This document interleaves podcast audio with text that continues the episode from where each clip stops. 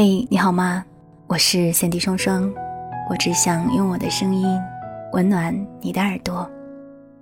这个世界纷纷扰扰，我能给的温暖不多，只愿在声音的世界里陪你过四季。希望你过得好，像朋友圈里一样好。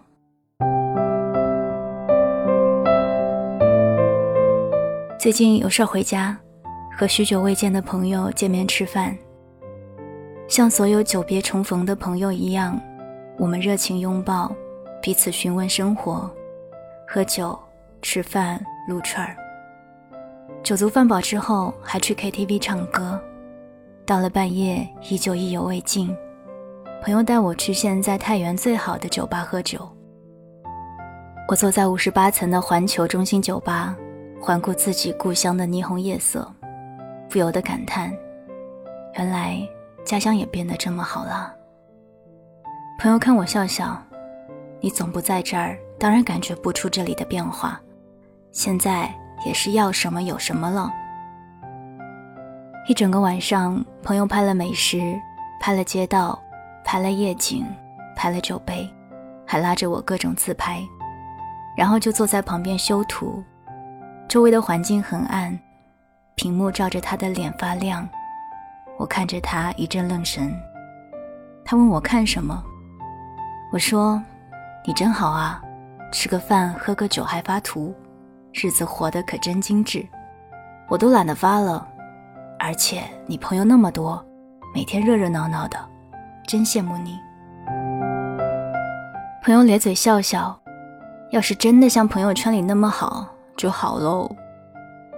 我微微一愣，难道都是假的？朋友摆摆手，那倒不是，只是……朋友欲言又止。我拿起酒杯说：“先喝酒，喝够了再聊。”几杯下肚，朋友的话逐渐多了起来，也是感叹世道艰难。朋友是做工程代理的。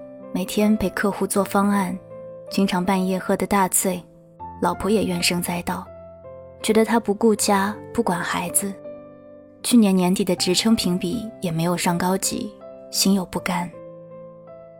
朋友眼睛红红的，他问我：“怎么活着就这么难呢？”我没有直接回答他，我问：“那你怎么也不说？朋友圈里？”也看不到任何迹象。朋友耸耸肩说：“说了又怎样呢？又能靠得上谁？”良久，他有感叹：“要是真像在朋友圈里那么好，就好了。”我在想，其实我们许多人，也只不过是在朋友圈里活得比较好，或者在旁人的眼里活得比较好而已。就拿我这个朋友来说吧，他和我说起与我见面的前两天，刚刚谈崩了一个工程，让公司损失了大笔的钱，领导严肃地批评了他，他也没有吱声。回到家，老婆说要给孩子报一个早教班学游泳，他说学那个没用，老婆说小区的孩子都报了，咱不报让人看不起，报名一年要两万多块。就在和我见面的前一天，他在上班路上开车，一个疏忽和前面的车追尾，追尾的交通事故自己全责，车又只是交强险，有给钱有道歉，焦头烂额的。在说这个事的时候，我偷偷的看了一眼他的朋友圈。被领导批评的那一天，他推送了几则笑话。和老婆争论的那一天，他发了孩子的照片，说他会喊爸爸。出交通事故的那一天，他拍了蓝天，说今天天气宜人，心情很好。朋友在喋喋不休，一杯一杯的喝酒。我劝他少喝点儿，他摆摆手说：“没事儿，我和老婆备过案，说今天和你喝酒，不怕挨骂。”兄弟心里苦，压力大，你就让我多喝几杯吧。我没有再阻拦，转眼看着这座生我养我的城市，刚刚建起的高楼像是一把把伫立的剑，锋利无比，透着寒光。车水马龙的街道和立交桥，像是通往心脏中心的动脉和血管，输送着奔波忙碌的人们。对面的朋友喝着酒，说着话，但感觉声音却越来越遥远和陌生。在那个校园里，是学生会主席青春年少的他；那个在大礼堂里接过市三好学生荣誉、意气风发的他；那个在工作中努力拼搏、不肯服输的他，好像一去不复返了。甚至那个在朋友圈里每天发着蓝天美食的他，秀着恩爱和孩子的他，与现在满脸通红的他。都判若两人，我心里不由得在感叹：生存在这个世界里的我们，究竟被什么改变了呢？有人曾大肆批判过朋友圈中的种种行为，但我们好像从未想过这样的一个问题：一个每天生活在高压之中的人，一个明明没有那么开心的人。为什么总要在朋友圈里做出一副开心的模样，扮演歌舞升平的盛世画面呢？我们总是觉得发朋友圈的人太闲，我们觉得整天晒房晒车的人虚荣，我们觉得每天自拍的人自恋，我们觉得鸡汤有毒，段子庸俗。我们慢慢的开始抵触朋友圈里任何性质的内容。好像发发朋友圈成为了一件需要思量再三的事情。小的时候，我们太过喜欢展露自己的情绪，开心就笑，难过就哭，骂人就骂，讨厌就走。朋友圈里也算是乌烟瘴气，什么动态都能看得到。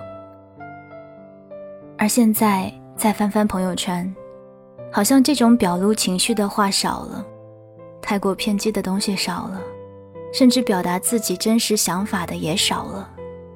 更多的人和我朋友一样，发发老婆孩子，拍拍蓝天白云，晒晒旅途美景，也转一些时下热点，说一些不痛不痒的话。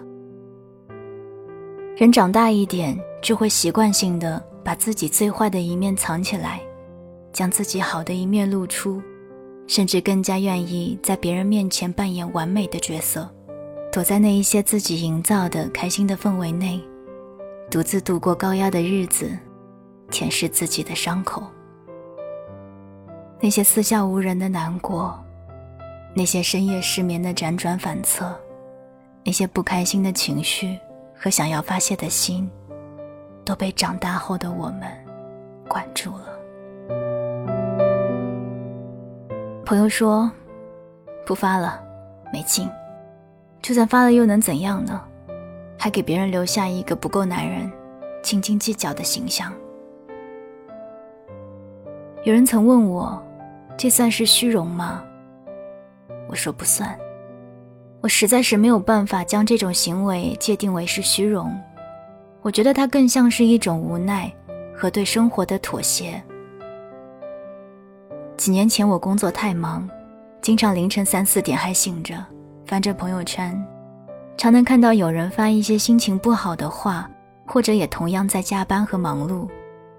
可前几天凌晨我在看时，刚过十二点，朋友圈就已经沉寂了，没人说话，没人推送，好像所有人都消失匿迹，都睡着了。但我知道他们依然醒着。只是不再把自己深夜里的脆弱展示给别人看了。我们都是这样，越来越不想把自己的脆弱、偏执展示给别人。我们在朋友圈里发着段子，打着混，看似活得一个比一个开心，一个比一个潇洒。但实际上呢，网络那端的自己，发着段子时依然面无表情。说自己真开心的时候，或许也在流泪。之前看过一句话说：“成长的标志，就是不爱哭。”我觉得成长的标志是不爱在外人面前哭。多少文章里写，哭什么哭，要哭回家哭，苦什么苦，这个世界谁不苦？正是知道了这个世界人人都不容易，正是明白了人人都有自己一本难念的经，正是领悟了无论是你成功还是失败，贫穷还是富贵，都会有烦恼。都有无能为力的事情，于是我们接受了这种无能为力，并且把它压在了心底，不被别人察觉。我们以为不被别人知道就会活得很好，我们以为多发一些开心的话，自己也能自欺欺人。曾经我们哭的时候，希望别人来安慰你；现在我们哭的时候，希望没人打扰，痛苦自己担着，难过自己受着。我们在朋友圈说今天过得还不错，朋友都很好，晚饭也好吃，健身有成效，读书有收获，爱人更爱我，一切都圆满。可日子过得好不好，真的只有自己知道。朋友曾经说。因为转瞬即逝的东西太过珍贵，所以我们才要记录。因为那些瞬间转瞬即逝，所以才想在朋友圈被记录下来。生活有小确幸，需要去珍惜；生活里更多的是现实，也需要我们去解决。看着你把自己生活最好的一面，像是加了滤镜一样的发在朋友圈。朋友圈就成为了你生活的展示柜，永远闪闪发光，鲜艳明亮。我多希望你能过得更好，哪怕在生活不如意的时候，也能继续保持乐观和开朗。我多希望你能坦然自若地继续做自己，想哭就哭，想笑就笑，不怕被别人看到。哪怕岁月以刻薄与荒芜相欺，我多希望你能过得好，像你发的朋友圈里一样好。晚安，亲爱的你。